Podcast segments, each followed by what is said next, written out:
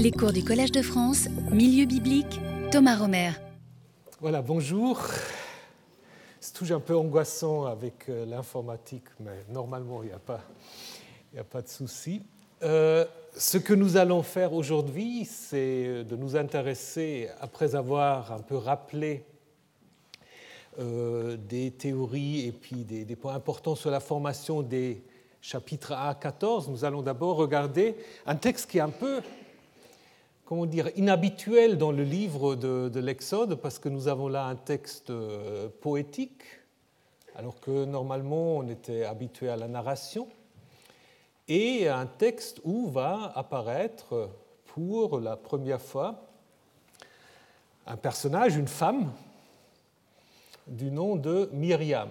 Alors, euh, jusqu'à maintenant, on n'a pas encore entendu parler euh, de Myriam dans, dans l'Exode, bah, ceux qui suivent bien, ils pouvaient dire oui, mais il y avait la sœur euh, de Moïse qui l'a surveillé euh, quand il a été exposé euh, dans, dans les gens. Mais dans ce chapitre-là, elle n'avait pas de nom. Hein, c'était juste sa sœur. Alors, on va commencer à traduire ce texte, qui est un texte qui pose un certain nombre de problèmes. Je pense qu'il y a quelques hébraïsants parmi nous. Euh, si vous essayez de traduire ce texte, ce n'est pas le texte le plus facile de la Bible. Donc il y a un certain nombre de, de problèmes. Je ne vais pas vous ennuyer avec beaucoup de ces problèmes, mais de temps à autre, je me permettrai juste de, de les signaler. Alors Moïse, il n'y a pas encore Myriam, Moïse et les fils d'Israël chantèrent ce cantique à Yahvé ou à Dieu, selon la Septante, ils dirent Je veux chanter pour Yahvé, car il s'est montré grand, cheval et cavalier, il les a jetés dans la mer. Et là, nous avons une première particularité de l'hébreu parce que nous n'avons pas la forme narrative. Hein. Nous avons en fait la conjugaison à préformante qui normalement euh, sert à, dire des, des, états dans le présent ou dans le futur. Ma forcément chant, c'est Ya. Il est devenu pour moi un secours. Celui-ci est mon Dieu et je le glorifie, le Dieu de mon Père, et je l'exalte. Yahvé est un homme de guerre. Yahvé est son nom. Les chars du Pharaon et son armée, il les a jetés dans la mer. Les écuyers de Choix ont coulé dans la mer des gens. Yam Souf, il faut y revenir. Les abîmes, Tehom, ceux qui connaissent Genèse 1, hein, l'abîme Tehom, les couvrent Hein, là, nous avons une forme très archaïque. Euh, il descend dans les profondeurs comme une pierre. Ta droite, Yahvé, glorieux de force, ça ne peut pas être la droite, mais plutôt Yahvé. Euh, Yahvé, ta droite, Yahvé, détruit l'ennemi. Par la grandeur de ta splendeur, tu détruis ceux qui se sont dressés contre toi. Tu laisses libre cours à ta brûlante, brûlante colère. Elle les consume comme le chaud. Par le souffle de tes narines, c'est très euh, concret, par le souffle de tes narines, les eaux se rassemblent. Normalement, le verbe veut dire euh, être sage, ce qui ne fait pas tellement de sens. Les eaux sont sages, mais bon. Les eaux se rassemblent, les courants se sont dressés comme un tas. Les théomotes, de nouveau, les abîmes s'épaissent au cœur de la mer. L'ennemi a dit ou a pensé, je poursuivrai, je rattraperai, je partagerai le butin, je serai rempli d'eux, rassasié d'eux probablement, je tirerai mon épée, ma main prendra possession d'eux. Tu as soufflé avec ton vent, la mer les a couverts, ils ont coulé comme du plomb dans les eaux majestueuses. Qui est comme toi parmi les dieux, Yahvé? Qui est comme toi puissant parmi les saints? Alors là, il faut corriger le texte hébreu, parce que le texte hébreu a fort en sainteté, mais le parallélisme entre les deux parties euh, nous invite à suivre la Septante qui a euh, en agiois, donc ce qui correspond sans doute à Kodeshim. Donc, qui est comme toi parmi les dieux? Qui est comme toi, puissant parmi les saints? Redoutable, digne de louange, faiseur de miracles. Tu as étendu ta main, la terre les a engloutis. Tu as conduit par ta loyauté le peuple que, là aussi une forme euh, curieuse, zou au lieu de hacher, pour ceux qui connaissent, que tu as racheté. Tu le diriges par ta force vers la demeure de ta sainteté. Des peuples ont entendu, ils ont frémi une douleur, douleur d'enfantement, a saisi les habitants de la Philistie. Alors ont été terrifiés les chefs d'Édom, littéralement on peut traduire les taureaux d'Édom. Les puissants ou les béliers de Moab sont saisis de tremblements. Tous les habitants de Canaan se sont effondrés. L'horreur tombe sur eux, la terreur, à cause de la grandeur de ton bras. Ils deviennent muets comme une pierre, jusqu'à ce que soit passé ton peuple, Yahvé, jusqu'à ce que soit passé le peuple que tu as acquis, que tu as engendré. Tu le fais venir et tu le plantes sur la montagne de ton patrimoine. Un lieu pour y habiter, tu l'as fait, Yahvé, un sanctuaire de Yahvé, euh, tes mains l'ont établi. Yahvé sera roi pour l'éternité et pour toujours. En effet, et là, on retrouve une forme narrative au 19, donc on passe de la poésie aux prose. En effet, le cheval du Pharaon avec ses chars et ses cavaliers étaient allés dans la mer. Alors Yahvé fit revenir sur eux les eaux de la mer, quand aux fils d'Israël ils avaient marché sur la terre sèche au milieu de la mer. Myriam, là, elle arrive, Myriam la prophétesse, la sœur d'Aaron. Et pourquoi on ne dit pas la sœur de Moïse? La sœur d'Aaron prit dans la main le tambourin. Toutes les femmes sortirent derrière elle avec des tambourins et en dansant. Myriam leur, ça c'est très curieux parce que là nous avons forme masculin pluriel. Donc elle ne s'adresse apparemment pas aux femmes, leur à des hommes. Myriam leur répondit Chantez pour Yahvé, car il se montre grand, cheval et cavalier, il les a lancés dans la mer. Donc si vous vous souvenez, c'est exactement la même chose qu'on avait tout au début. Donc ça fait déjà un encadrement. Donc en fait, Myriam, elle a droit qu'à une seule strophe, alors que Moïse a tout un psaume euh, qui lui est attribué. Nous allons voir comment cela se fait. Mais la première chose peut-être qu'il faut euh, rappeler, c'est un peu la place et aussi la fonction de ce texte dans le livre de l'Exode. Si vous connaissez un peu la Bible hébraïque, vous vous souvenez peut-être qu'il y a un autre euh, livre où nous avons un phénomène comparable. Et ça se trouve dans le livre des juges. Dans les livres des juges, nous avons d'abord, comme en Exode 14, une narration d'une victoire. Hein. Là, euh, l'armée euh, de Déborah et de Barak contre les Cananéens. Et ensuite, au chapitre 5, vous avez le fameux cantique de Déborah, qui est une sorte de conclusion poétique euh, de la narration. Et ici, c'est un peu la même chose. Chaque fois, donc, un récit de victoire en narration suivi d'un psaume, d'un chant de victoire. Et les deux textes, d'ailleurs, c'est un autre parallèle, euh, posent un certain nombre de particularités ou difficultés grammaticales. Dans les deux cas, les femmes jouent un rôle important, et en ce qui concerne Exode 15, nous allons voir que ce n'est pas seulement la conclusion du récit précédent, mais de l'ensemble en fait de la narration de l'Exode, comme ça va aussi ouvrir vers la suite. Donc c'est vraiment une sorte de euh, texte charnière. Surtout avec euh, les versets 13 à 17 qui font déjà allusion à la conquête du pays, etc., à la construction du sanctuaire. Euh, on verra ça dans un instant. Donc, euh, ce qui est déjà en fait en vue dans ce texte d'Exode 15, ce n'est pas simplement la célébration de la victoire ou de la traversée de la mer, mais déjà tout ce qui va venir jusqu'à l'inauguration du temple de Jérusalem, peut-être même au-delà. Alors, la structure de ce texte, elle n'est pas trop compliquée. Pour ça, vous ne voyez peut-être pas grand-chose. Euh, c'est pour ça que je vous ai mis des couleurs, mais je vais, euh, je vais vous le montrer un peu différemment. Mais ce qu'on peut quand même voir, c'est que vous avez une sorte d'encadrement. Enfin, vous avez ce petit refrain chanté ou je veux chanter pour Yahvé, car il se montre grand, euh, etc. Cheval et cavalier les a lancés dans la mer. Et ensuite, en rouge, vous avez trois énoncés sur Yahvé. Vous le verrez peut-être mieux si je vous le montre comme ça. Je veux chanter pour Yahvé, chanter pour Yahvé. Ensuite, on dit trois fois des choses sur Yahvé. Yahvé, c'est un homme de guerre. Qui est comme Yahvé parmi les dieux? Et en 18, Yahvé, qui est roi éternellement.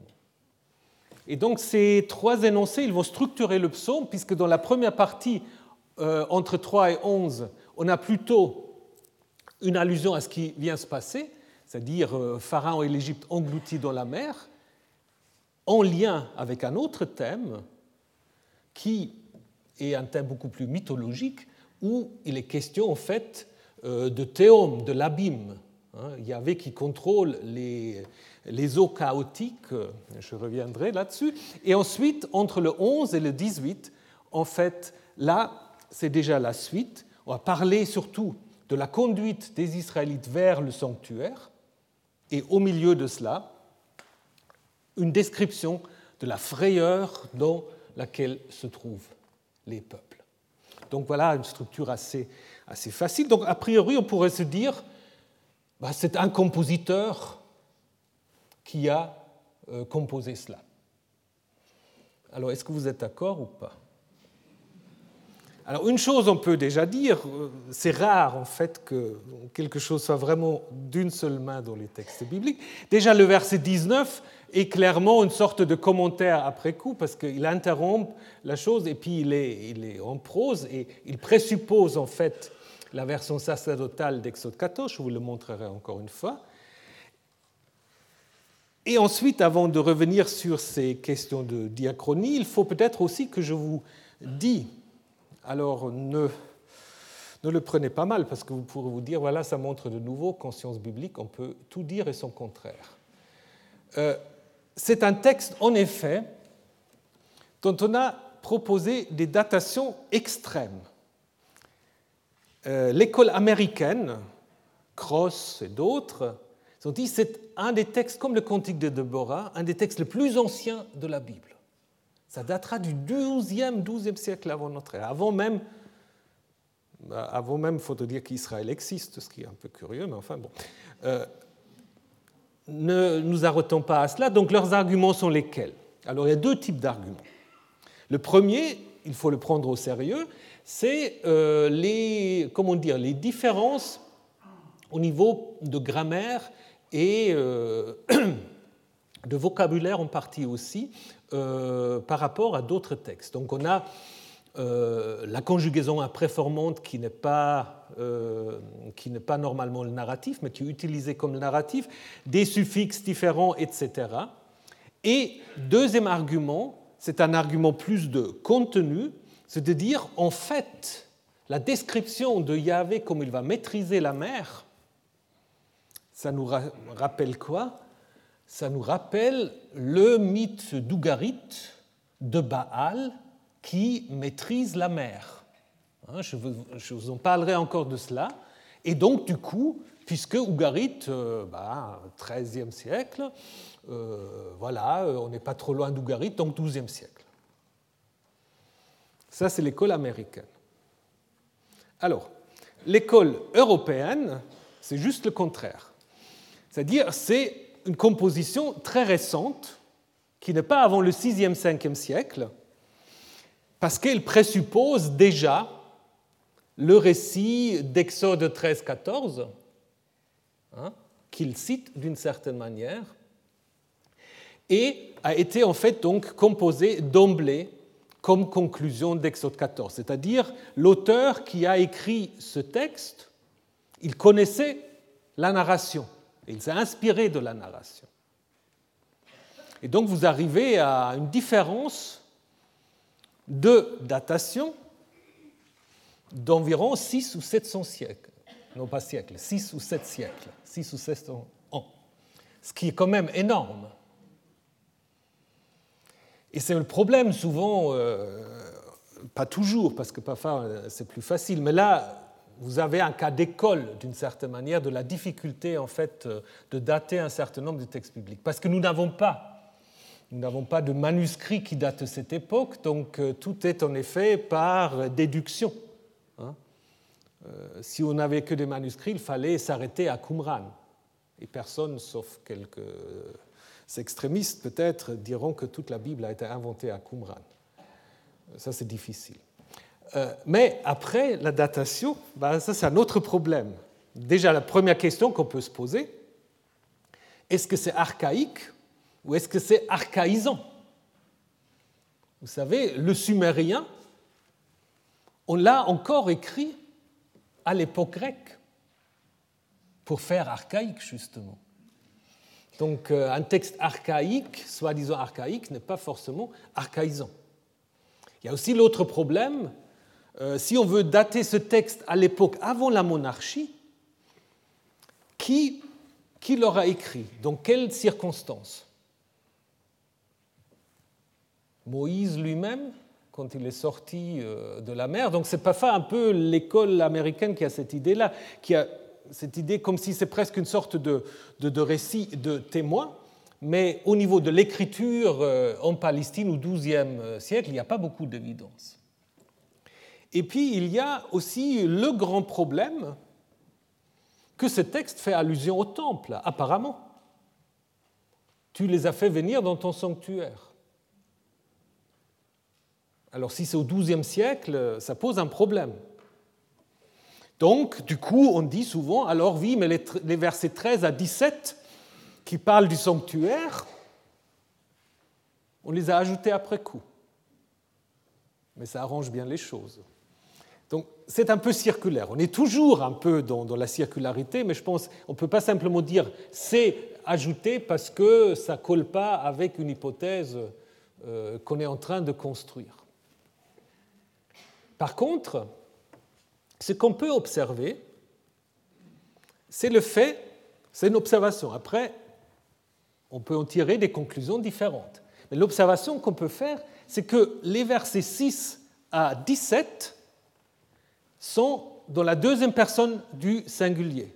Qui est comme toi, Yahvé? Yahvé qui a fait ceci et cela. Tu, tu as fait ceci et cela. Alors que le verset 1 et 5, ainsi que le verset 18, parlent de Yahvé à la troisième personne du singulier. Alors, qu'est-ce qu'on peut dire?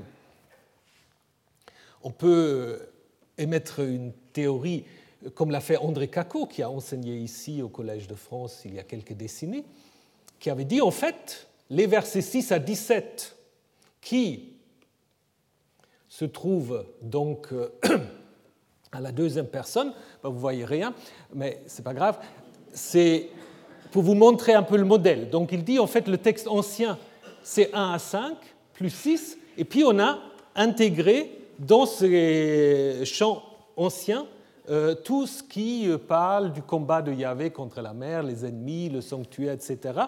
Et il dit ça a été en effet euh, inséré à un moment où justement, à l'époque de l'exil, où on voulait justement exprimer l'espoir ou le désir que le temple soit reconstruit. C'est possible, mais du coup, le problème, si on veut dire que les versets 1 à 5 sont anciens, c'est justement dans ces versets-là que nous avons toutes ces allusions à Exode 13, 14. Donc, on peut faire le contraire. Ça, c'est Rainer Albert. Ce nouveau, vous n'allez pas voir tous les détails, mais juste pour vous montrer l'autre modèle. Alors, Rainer Albert dit en fait le texte ancien, c'est 6 à 18, qui parle du combat contre la mer. Hein, et quand on l'a intégré dans euh, Exode 15, on a mis autour justement ces versets qui rappellent ce qui se passe avant, ce qui est plus logique d'une certaine manière, mais qui pose aussi un problème parce que le début, ce n'est pas vraiment le début d'un psaume. Ta droite, il y avait, euh, il faut quand même introduire. Et puis il veut aussi avoir le verset 18 avec, mais là, au verset 18, on parle de Yahvé à la troisième personne.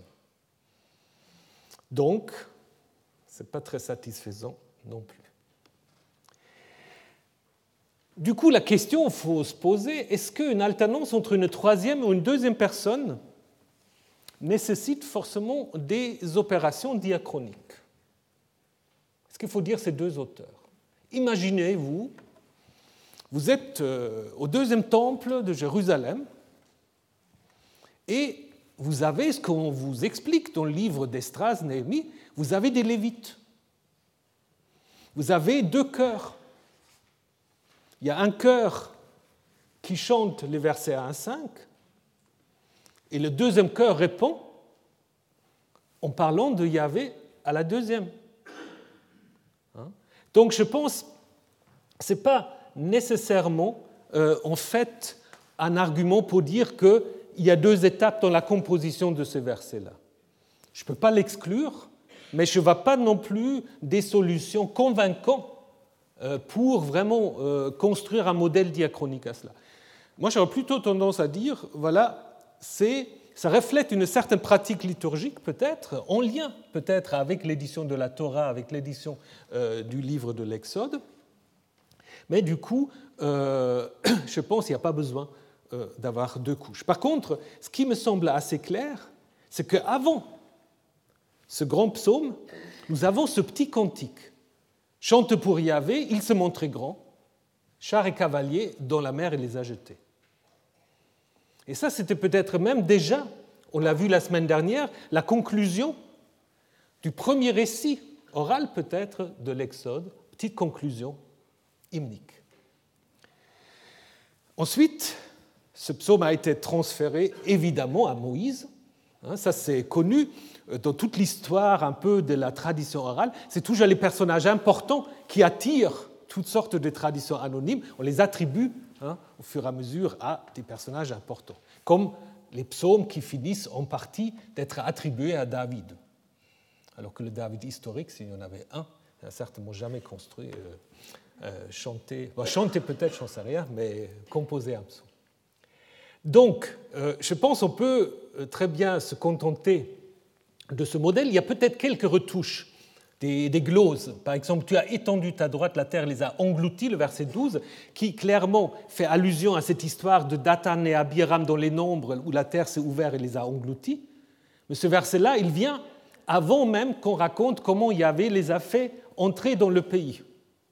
Ce n'est pas très logique. Donc là, probablement, c'est une glose que quelqu'un avait mis d'abord en marge pour dire, mais il faut aussi rappeler cette histoire-là.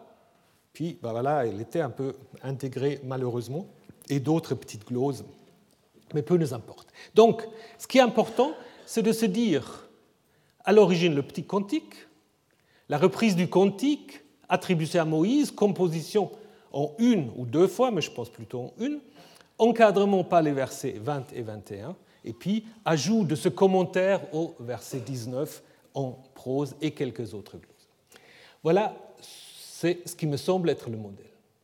Maintenant, au niveau de la datation de cela, vous avez compris, le XIIe siècle, à mon avis, euh, ce n'est pas une option. Nous allons voir un peu en nous interrogeant sur les grands thèmes euh, pour euh, trouver un peu des indications de datation.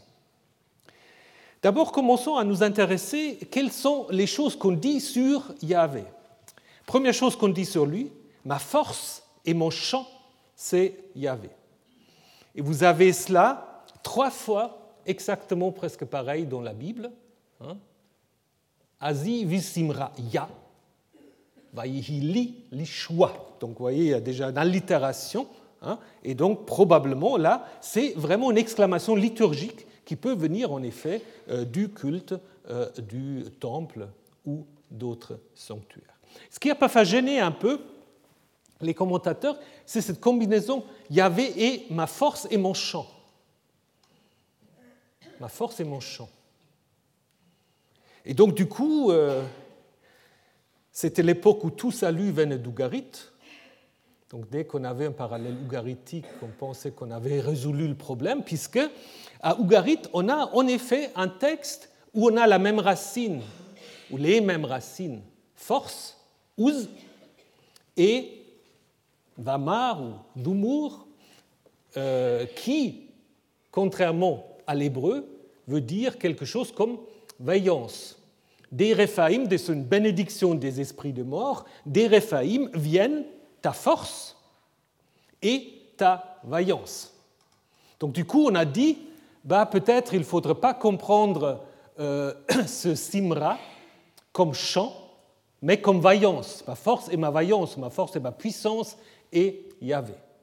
Ce qui fait un bon sens au niveau des parallélismes, mais en même temps, il faut aussi se poser la question euh, si dans les autres attestations de ce terme, c'est plutôt le chant, est-ce qu'il faut vraiment changer le texte biblique? Parce que Yahvé comme chant peut tout à fait se comprendre si c'est à l'origine, disons, pardon, si c'est au début de ce psaume, Yahvé est ma force, et il est l'occasion du chant que je vais maintenant présenter.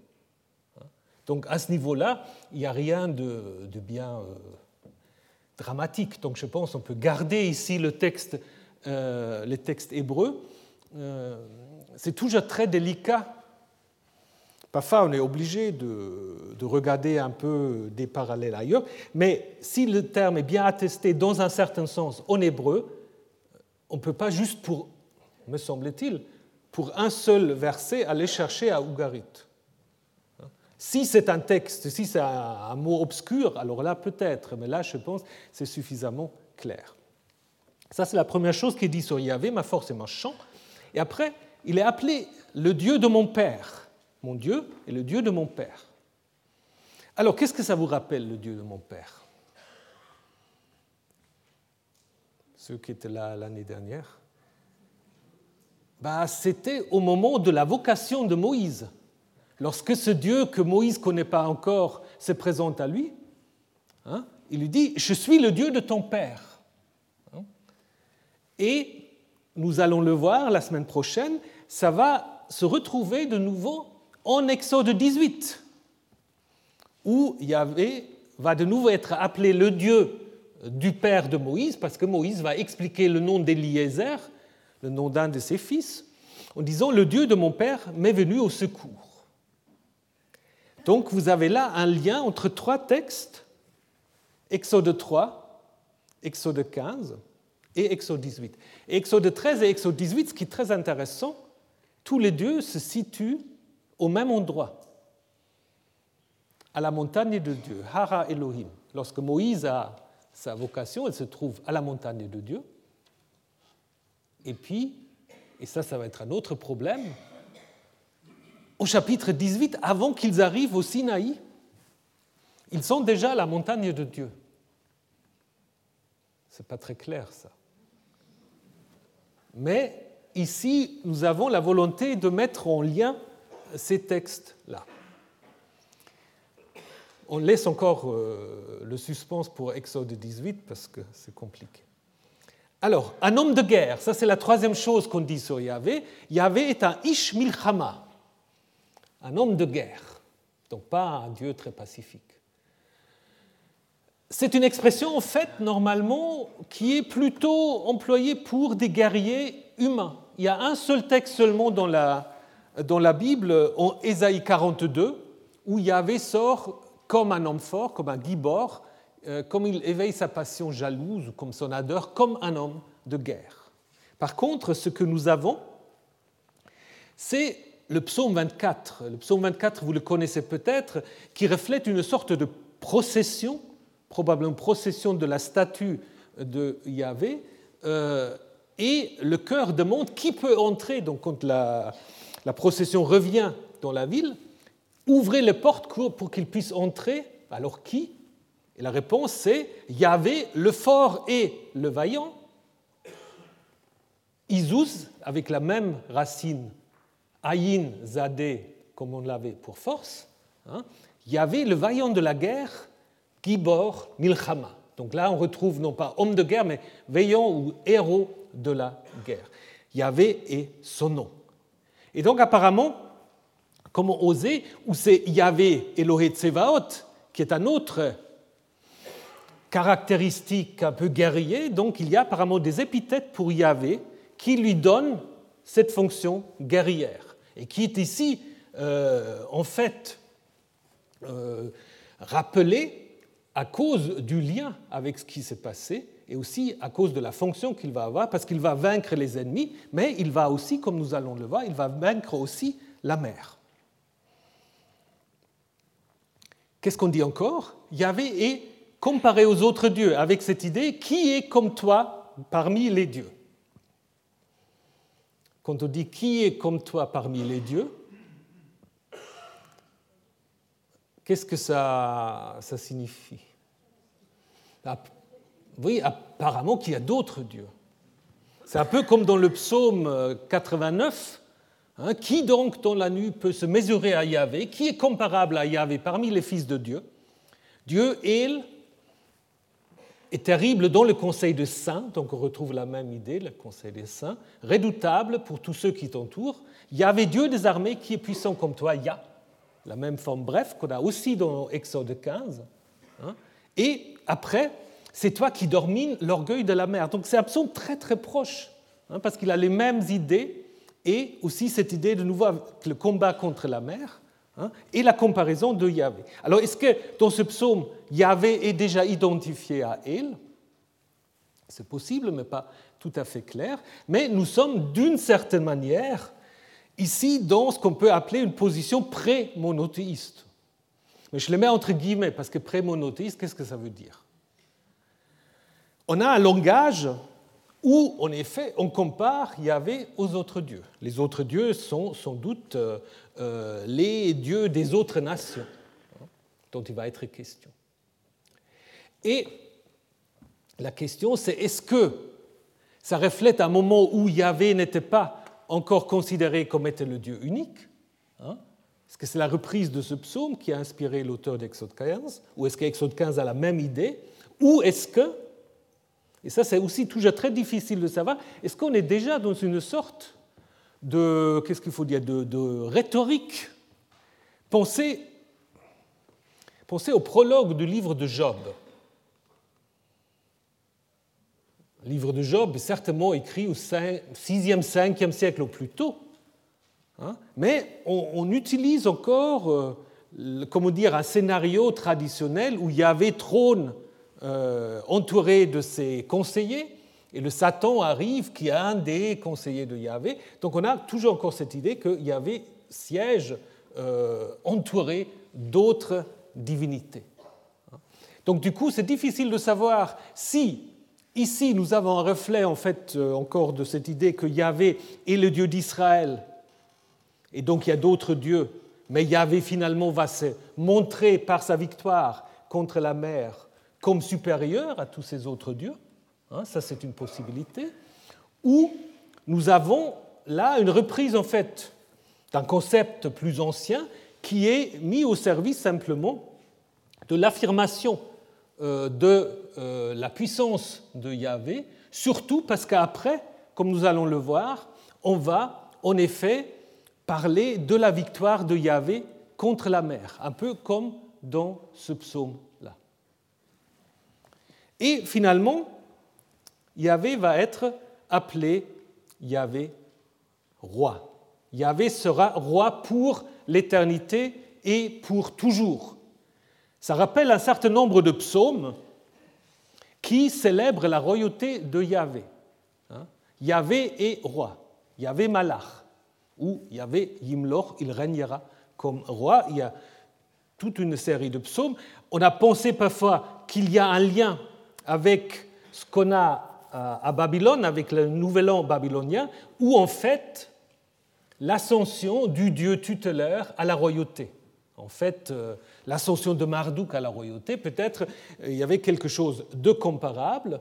Peut-être aussi c'est inspiré de nouveau par ces parallèles avec Ougarit, puisque lorsque Baal a vaincu la mer, bah, on s'exclame Yam est mort, Baal est ou sera roi. Et comme dans ce psaume, nous avons justement ce parallèle, bah, il y a peut-être aussi pour cette raison-là qu'on euh, reprend cette idée que Yahvé règne. Et d'ailleurs, il y a euh, d'autres psaumes, 74, euh, 89 et 93, qui ont le même thème, c'est-à-dire la victoire de Yahvé sur la mer est lié à l'affirmation de sa royauté. Donc je vous ai déjà dit, il y a beaucoup d'allusions, et là je vais juste vous les rappeler, plusieurs allusions qui montrent quand même que l'auteur de ce psaume connaît l'histoire précédente, avec les chars du pharaon, son armée, qu'on retrouve dans l'histoire. Le terme pas très clair du chalish, qu'on traduit par écuyer, on ne sait pas très bien ce que c'est un chalish. C'est probablement un troisième, chaloche c'est trois, mais troisième homme dans le char, etc. Bon, c'est un terme assez rare, mais qu'on trouve justement dans la narration et aussi dans euh, le psaume.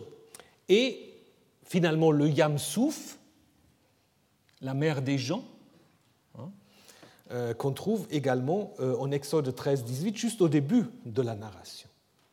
Alors, qu'est-ce que c'est le Yamsouf Alors, souvent dit, il y a un lien avec l'Égyptien, hein, Souf, qui veut dire les roseaux, les gens. Et puis, on a essayé de proposer toutes sortes euh, de, de, candidats pour la mère du gens. Donc, Ici, euh, ça c'est la théorie de Manfred Bitak. On part de Ramsès qu'il euh, euh, identifie avec Cantir, avec l'histoire, la, ville des, Hyksos. Et donc la mer des Souf, la mer des gens, pardon, sera ici, le lac Bala.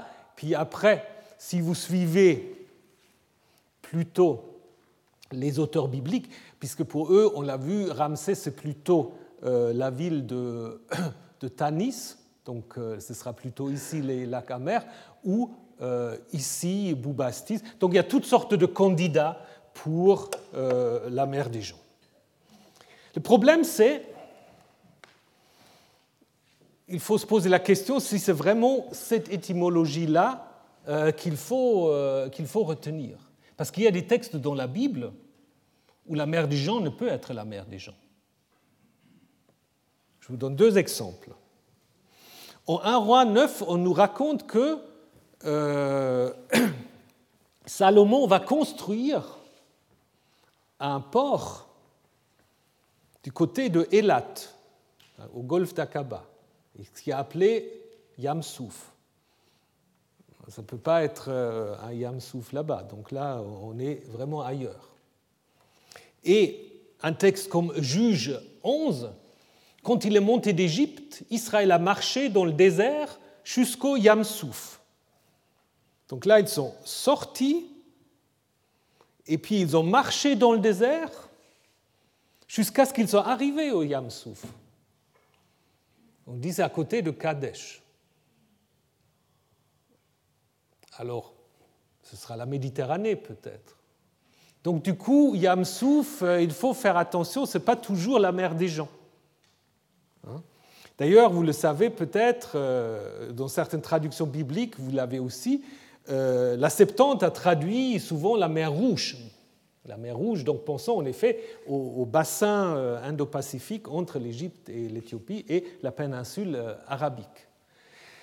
Il faut se poser la question aussi si dans certains textes, en fait, on a plus de connotations mythologiques que géographiques. Hein, ça, c'est la théorie d'un livre de Bernard Bateau, Slaying the Dragon, donc, euh, comment dire, abattre le dragon, euh, qui dit que souvent Yam Souf, c'est la mer de la fin, puisque Souf, en hébreu, c'est la fin, le bout de quelque chose.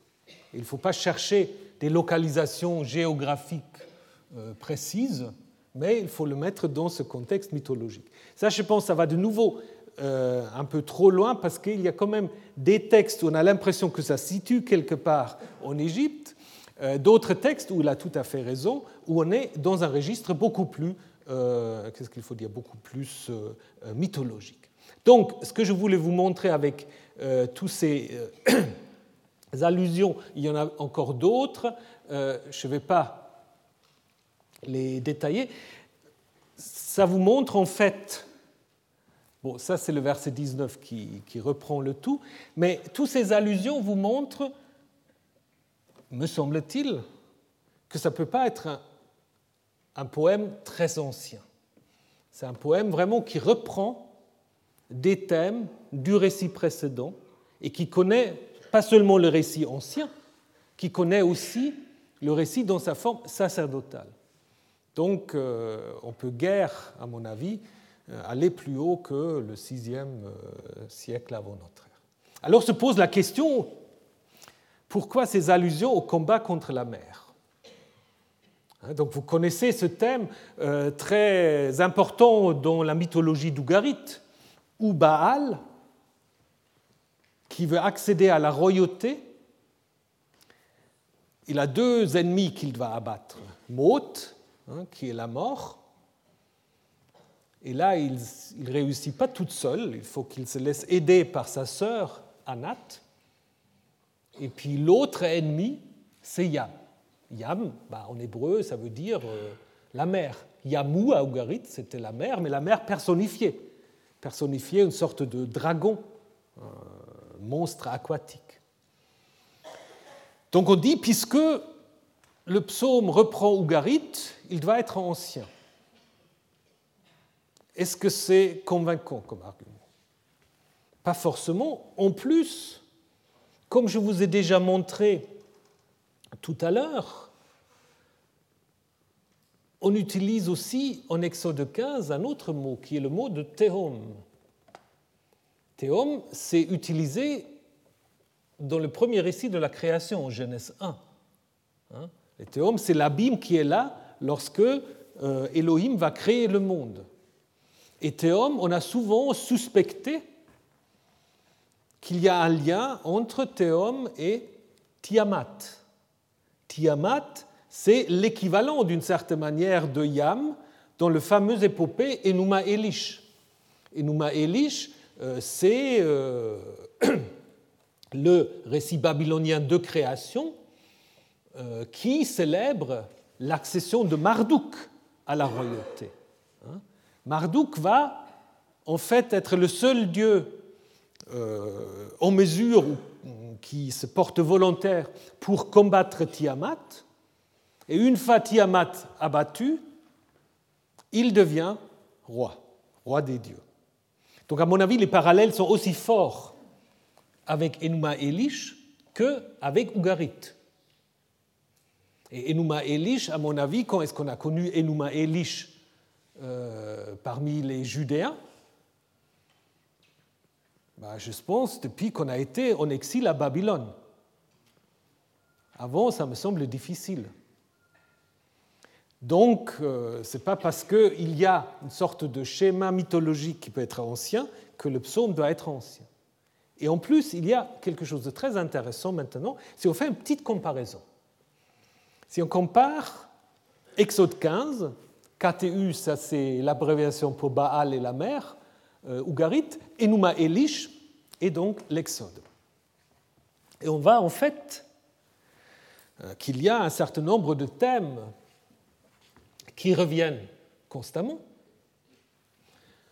Pouvoir du Dieu, proclamé avant sa victoire déjà, victoire contre la mer, le Dieu, après sa victoire, est proclamé supérieur aux autres dieux. Il construit un sanctuaire comme résidence, et puis il est proclamé roi. Maintenant, si vous regardez ces parallèles, il y a un élément qui manque en Exode 15.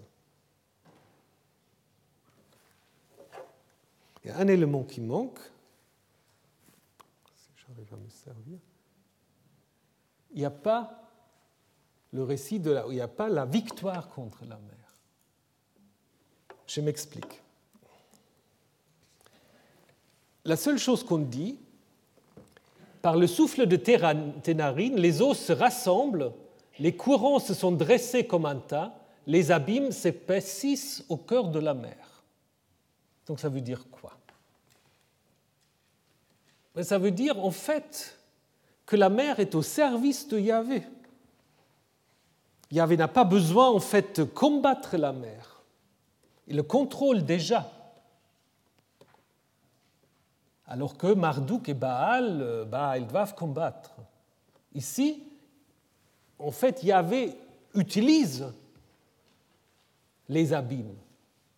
Hein, par le souffle de Ténarine, donc il se met un peu en colère, et tout de suite la mer accourt et fait ce qu'il faut faire c'est plus un ennemi redoutable. Il y avait le contrôle. Donc là, nous avons, si vous voulez, une sorte de transformation du thème traditionnel, ce qu'on appelle le chaos kampf, euh, le combat contre le chaos. La mer n'est plus tellement un, ennemi. C'est comme en Genèse 1, où le, dragon, le tannin, n'est pas un acolyte de Yam comme à Ougarit, où il est créé en fait par Yahvé. Ou le psaume 104 qui va dire que Yahvé va s'amuser, c'est un jouet pour Yahvé le Léviathan. Hein? C'est tous des noms qui, euh, à Ougarit par exemple, sont associés à Yam, les acolytes qui euh, doivent être combattus par euh, Baal. Et ici on dit, bah non, en fait, Yahvé les contrôle. Donc on peut en effet dire, comme le dit l'école américaine, que nous avons une reprise de ce thème, mais ce n'est pas simplement une reprise, c'est aussi une transformation, transformation très très importante. Donc du coup, on est plutôt à une époque avancée. Et puis la même chose est vraie pour la question du sanctuaire euh, de Yahvé, qui a appelé soit Navé, Nevé, Kochecha au verset 13, donc pâturage en fait, littéralement, pâturage. Navé, c'est le pâturage. Après, on traduit par demeure, etc. Mais il y a un contexte un peu de, de bergerie, d'une certaine manière. Et au verset 17, Mikdash Adonai, euh, le sanctuaire de Yahvé. Maintenant, la question c'est qu'est-ce que c'est ce navé, ce pâturage de Yahvé? Alors, ah il y a toutes sortes de théories. Est-ce que ce sera le pays en général? Puisque Yahvé y introduit son peuple. Ou est-ce que ce sera une allusion au Sinaï? Puisque le Sinaï est aussi appelé euh, l'endroit saint en Exode 3, hein, mais il n'est jamais appelé pâturage ou demeure de sainteté. Ou est-ce que, on a même proposé ça, est-ce que ce sera l'oasis de Kadesh? Parce que Kadesh, euh, c'est la même racine, mais il n'y a pas de sanctuaire, ou disons, pas ce qu'on sait, sanctuaire de Yahvé. Donc, je pense quand même la solution la plus probable, c'est Jérusalem ou le Sion, hein, le temple. Et ça peut très facilement euh, s'appuyer sur d'autres textes bibliques. Je ne vais pas vous les commenter, je vous montrer quelques-uns. Euh, donc vous voyez qu'il y en a beaucoup. De nouveau, ce qui est intéressant, c'est le psaume. Je vais juste commenter un tout petit peu le psaume 74, puisque là, de nouveau, nous avons toute une série de termes qui se trouvent en Exode 15 et qui sont liés là aussi avec le euh, combat de Yahvé contre la mer. Le psaume ouvre avec une complainte sur l'ennemi qui a détruit le temple, appelle à Yahvé pour qu'il reconstruise le temple, et pour motiver Yahvé d'une certaine manière, ben, on lui rappelle que jadis il a combattu et vaincu la mer. Donc on est vraiment très proche de ce que nous avons en Exode 15. Donc je pense c'est très clairement en fait une allusion au temple de Jérusalem. Et donc, vous voyez, moi je pense que nous sommes là, de nouveau à l'époque perse, euh, au moment où on souhaite, ou peut-être le temple est en train d'être reconstruit, et on veut célébrer cela dans ce psaume. Alors qu'en est-il? Qu'en est-il du verset 17 Là, on a une autre expression, montagne de ton patrimoine, un lieu pour y habiter, Machon, et pas Makom, Machon, euh, c'est une variante, euh, pour ton habitation, tu l'as fait, Yahvé, un sanctuaire de Yahvé, tes mains l'ont établi. Alors, est-ce que c'est également le temple de Jérusalem? Ce sera logique d'une certaine manière. La seule chose peut-être qu'il faut euh, ici signaler, c'est que contrairement au verset 13, Ici, on insiste sur le fait que c'est Yahvé lui-même qui l'a fait. Hein? un sanctuaire de Yahvé, tes mains l'ont établi, un lieu pour y habiter, tu l'as fait. Donc, du coup, on peut se poser la question si 17 pense plutôt au palais céleste, hein, à l'habitation de Yahvé dans les cieux. Et on a un parallèle de nouveau à Ougarit euh, avec l'expression montagne de mon patrimoine, donc où Baal invite, euh, si je me souviens bien, Anat, sa maîtresse, viens sur ma montagne de faune, sur la montagne de mon patrimoine. Donc le mont Tsafon, ben, vous ne voyez pas très bien sur cette carte, sur cette photo, pardon. Il est, là derrière, donc on le voit depuis Ougarit, depuis Rachamra, et c'est un peu comme l'Olympe, on imagine que Baal y réside. Baal a son temple, bien sûr, dans la ville d'Ougarit, mais sa vraie habitation, elle est sur le mont Tsafon. Probablement, c'est quelque chose de comparable euh, ce que nous avons dans ce psaume. Puisqu'un lieu pour y habiter, Machon, le shift Cha, c'est très rare dans la Bible. Alors là, si vous faites la concordance, aujourd'hui ça va facilement avec euh, tous les outils euh, informatiques. Si vous comparez où ces deux termes sont ensemble, vous tombez surtout sur un roi vite. Alors qu'est-ce que c'est un roi vite? Et sa parallèle en 2 Chroniques 6, c'est justement le récit où Salomon inaugure le temple. Et là, c'est très intéressant parce que dans ce texte-là, il y a une évolution. D'abord, au verset 13, Salomon dit, J'ai bâti une maison qui sera ta résidence, un lieu où tu habiteras pour toujours.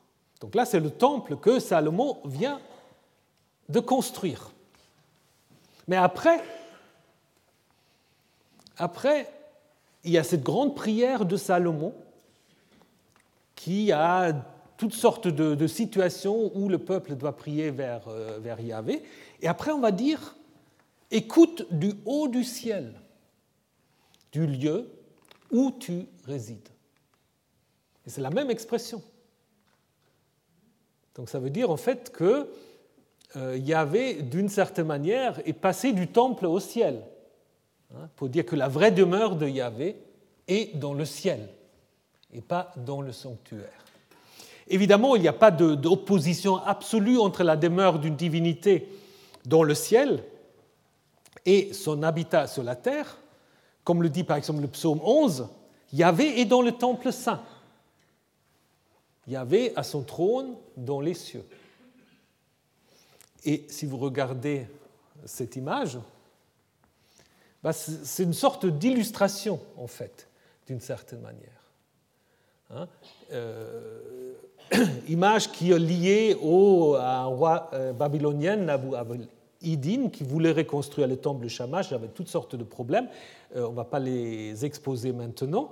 ce que nous voyons ici, nous voyons d'abord le, le, temple où le roi, avec un prêtre et un, dieu protecteur, je sais pas, est amené vers le symbole de Shamash qui se trouve euh, dans, euh, dans le sanctuaire, dans le temple, et le Dieu derrière trône dans son palais céleste.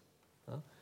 Donc, un peu la même idée que nous avons ici, à savoir que le vrai sanctuaire de Yahvé se trouve dans le ciel, mais que le temple en fait reflète sa présence. Et comme ce texte est euh, de nouveau, euh, ce verset 17 est de nouveau euh, présenté dans une conjugaison à préformante, il y a peut-être même une sorte de note future, peut-être il ne faut pas le traduire tu l'as construit, mais tu vas le construire, tu vas le reconstruire. Hein.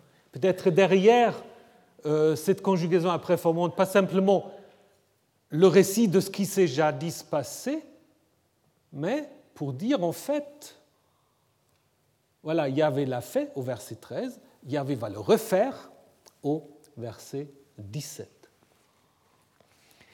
Alors, ensuite on arrive à la peur des peuples, ça je ne vais pas trop insister, mais ce qui est quand même assez intéressant, vous avez des parallèles très intéressants ici avec euh, Rahab. Rahab, quand elle accueille les, euh, les espions, vous connaissez l'histoire, Rahab qui accueille les espions et qui en fait, puisque dans l'histoire de Rahab, les espions vont rien espionner. Ils viennent chez Rahab, le texte est d'ailleurs assez curieux, il dit ils vont coucher là-bas, donc vous imaginez ce que vous voulez, et Rahab en fait va leur dire tout ce qu'ils vont répéter après à Josué. Mais ce qui est intéressant pour nous, c'est qu'on retrouve cette même idée, l'horreur qui inspire les nations, les nations qui ont appris ce que Yahvé a fait, et cela sera ensuite réalisé après la euh, traversée euh, du Jourdain. Hein. Donc même thème, c'est aussi évidemment un topos littéraire qu'on retrouve toujours dans la rhétorique de la guerre, hein, quand on raconte les, euh, les succès militaires d'un roi, on parle toujours en fait de la crainte des autres peuples. Alors ce qui est intéressant plutôt, c'est de regarder quels peuples sont mentionnés ici. Les Philistins. Pourquoi est-ce qu'on mentionne les Philistins? Ça a toujours posé problème aussi pour ceux qui voulaient dater ces textes à 1200. Parce que là, les Philistins, bon, c'est pas si clair. Hein. Par contre, si le temple se réfère, ou disons si l'allusion au sanctuaire se réfère au temple de Jérusalem, les Philistins, bah, c'est logique puisque c'est David qui va les vaincre et qui va en effet ensuite faire de Jérusalem sa ville. Les taureaux d'Édom et les béliers de Moab, donc on reste dans le champ sémantique pastoral, c'est Yahvé qui mène son peuple euh, au pâturage, et puis les autres, voilà, ils n'ont pas de chance. Ce qui est intéressant, c'est la mention de nouveau Édomites et Moabites, euh, qui font penser à deux autres textes, à Nombre 20 et à Deutéronome 2. Et là, il y a une différence, parce que Nombre 20 et Deutéronome 2 racontent la traversée euh, des pays d'Édom et de Moab par les Israélites. Mais si vous lisez ces textes-là, au nombre 20, ils ne peuvent même pas traverser. Les Édomites disent non, non, vous ne passez pas. Bon, alors ils exécutent, ils ne passent pas. Et en Deutéronome 2, bah, avait dit bah, vous passez, mais vous ne faites pas la guerre avec eux. Et il est dit que Yahvé a donné à Édom et à Moab leur pays, comme il l'a donné également à Israël. Donc c'est une vision très très différente que celle que nous avons à Exode 15. En Exode 15, il y a une vision beaucoup plus militariste. Donc tous ces peuples ont peur de ce que Yahvé fait, hein, alors que au nombre 20 et Deutéronome 2, on a plutôt l'impression que Israël fait un peu profil bas et puis euh, reste tranquille. Donc, est-ce que Exode 15 est une correction de Deutéronome 2, nombre 2, 20, pardon, ou est-ce que c'est dans l'autre sens?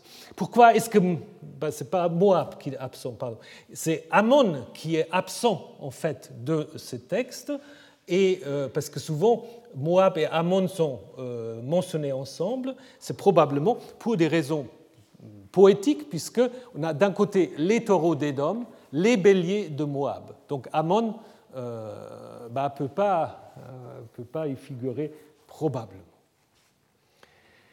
Donc, passons maintenant au cantique de Myriam. Ça, c'est le noyau ancien. Mais quand est-ce qu'il a été attribué à Myriam? Donc, Myriam est présentée ici comme une prophétesse. Hein? en fait, c'est le seul texte dans toute la Bible où elle est vraiment appelée prophétesse. Il y a encore l'histoire de Nombre 12, où elle semble être aussi prophétesse parce que elle euh, s'oppose à Moïse en disant Mais est-ce qu'il n'y avait pas seulement à Moïse Est-ce qu'il ne parle pas aussi à nous? Et puis Yahvé va ensuite euh, montrer la différence entre Moïse et les prophètes. Dans les textes tardifs, on va avoir le trio Moïse, Aaron, Myriam, comme dans ce texte de Nombre 26. Yochebed donna à Amram, donc son mari, Aaron, Moïse et leur sœur Myriam. On l'impression que Myriam est la dernière. Où est-ce qu'elle est mentionnée en dernière? Parce qu'elle est la sœur. Par contre, en Exode 2, justement, en Exode 2, la sœur qui n'est pas nommée, elle est plus âgée que Moïse. Donc, en Exode 15, je vous l'ai déjà dit, Myriam est appelée la sœur de Aaron, mais elle n'est pas appelée la sœur de Moïse. Alors pourquoi Est-ce que ça va de soi ou est-ce qu'il euh, y a autre chose? Est-ce que sœur est à prendre ici dans un sens biologique Ou est-ce que c'est l'équivalent, parce que parfois on peut dire aussi nous sommes frères, sans que ça ait une connotation biologique, pour dire on est un peu au même niveau. Hein? Nous sommes frères, nous sommes un peu égales. C'est ce que dit Abraham à Lot, ou Lot à Abraham en Genèse 13, euh, alors que Lot semble être plutôt le neveu. Donc, s'agit-il là de deux personnes au même niveau, c'est-à-dire Aaron comme étant l'ancêtre des prêtres et Myriam, ancêtre des prophètes. Ce qui est quand même intéressant que c'est une femme qui est construite comme ancêtre des prophètes ici. Contrairement à Deutéronome 18 qui veut faire de Moïse l'ancêtre des prophètes. Hein, donc là, il y a une autre vision quand même qui est peut-être plus ancienne et qui est liée à ce personnage de Myriam, qui sans doute à l'origine n'a pas été un membre de la famille de Moïse. Hein, ça, c'est certainement une sorte d'arrangement qu'on fait après coup. Euh, alors, Myriam qui a donné Maria via le grec, qu'est-ce que ça veut dire? Il y a ceux qui font un lien avec l'Égypte, l'Égyptien, la bien-aimée, ce qui pose un problème avec la terminaison, puisque euh, mérite, bah, le T et le M, ça ne va pas très bien. D'autres ont pensé plutôt à une racine donnée, donc Myriam sera le don de Dieu. Ou alors, et ça c'est une théorie intéressante, Knauf qui dit en fait Mariam, c'est un nom midianite. Hein? Vous savez que Moïse a toute une connexion avec Madian. Hein? Et donc, euh, en fait, Midian et Myriam, c'est assez proche au niveau de la formation même du substantif. Donc on aura peut-être là, en fait, euh, une autre idée du lien entre Moïse et Mariam, c'est via les Madianites. D'ailleurs, ce qu'il fait remarquer, et ça c'est certainement juste, que euh, à l'origine, le nom n'était pas Myriam, c'était Mariam, ce que la Septante a d'ailleurs gardé. Hein. Et quand les chrétiens ont eu leur mari, les massorettes n'étaient pas très contents et ils ont vocalisé Myriam. Alors à l'origine, c'était Mariam. Bon, ça, c'est des petites choses qu'on trouve. Donc, ça veut dire la Bible vocalisée, et les post-chrétiennes, il faut toujours vous, le rappeler, la Bible hébraïque en vocalisation est plus récente que le christianisme. C'est peut-être aussi dans certains psaumes qui étaient trop utilisés par les chrétiens, les massorettes après ont perturbé un peu les choses, notamment dans le psaume 22, mais ça sera une autre histoire. Voilà, donc si Myriam avait été madianite, on pourrait expliquer en fait aussi ces liens forts avec Moïse et après l'idée qu'on en a fait un membre de la famille de Moïse. Et elle est musicienne. Donc euh, elle est présentée comme chef d'un groupe de femmes qui sortent à la rencontre d'un roi ou euh, d'un dieu suite à une victoire. Vous avez le meilleur parallèle avec la fameuse fille de Jephthé, hein, dont on dit exactement la même chose avec tambourin et danse exactement ce qu'on dit pour Mariam. Et Mariam s'adresse à qui? Ça, c'est la grande question. Lahem. S'adresse-t-elle à des hommes Mais alors à quel homme? À l'ensemble du peuple? Ou est-ce qu'il y avait d'abord un féminin? Est-ce qu'elle s'adresse aux femmes avec lesquelles euh, elle se trouve? Et qu'on l'a ensuite euh, changé? Ou est-ce qu'on a simplement eu confusion euh, entre le pluriel féminin et masculin, ce qui peut arriver aussi? Juste pour terminer, ce que vous avez là, c'est un thème, iconographique très très fréquent, des, femmes musiciennes avec des tambours. C'est surtout, là on le voit moins bien, euh, le modèle, disons le tableau égyptien, où on a toute une série de femmes ici sur la gauche qui vient avec des, tambours et qui rencontrent des hommes, l'armée ici qui, triomphant avec les mains élevées, reviennent de la, euh, de la bataille. Donc, et ce qu'elle fait Elle répond littéralement, hein, Myriam, avec sa femme, elle répond, on dit souvent elle, elle entonna, elle, chanta, mais en hébreu, c'est une réponse. Donc une réponse, ce qui peut en effet être une sorte de refrain, simplement. Hein. On a d'autres choses de ce type-là. Les femmes qui jouaient la musique répondaient Saül a abattu des milliers, David des dizaines de milliers. Ou, euh, dans le livre d'Estras, les Lévites, où vie il est bon, vie sa fidélité dure toujours pour Israël. Donc ce sont en fait des brefs cantiques qui peuvent être une sorte de réponse soit à une narration, ou soit simplement, pouvez aller dans des matchs de foot ou n'importe comment, à des moments dramatiques, tout à coup quelqu'un euh, entonne un bref cantique et puis les autres suivent. Hein. Et apparemment, il y a des parallèles qu'on a trouvés au XIXe siècle dans des contextes bédouins, c'est comme ça. Euh, le chef de famille raconte une histoire, et tout d'un coup, un autre, il va juste entonner un tout petit chant, et il va être suivi en fait par les autres. Donc ça peut être quelque chose comme ça qui derrière en fait de cela. Donc, en effet, dans la forme actuelle, Myriam répond en effet à Moïse, mais à l'origine, le chant était sans doute le noyau à partir duquel le grand cantique a été construit.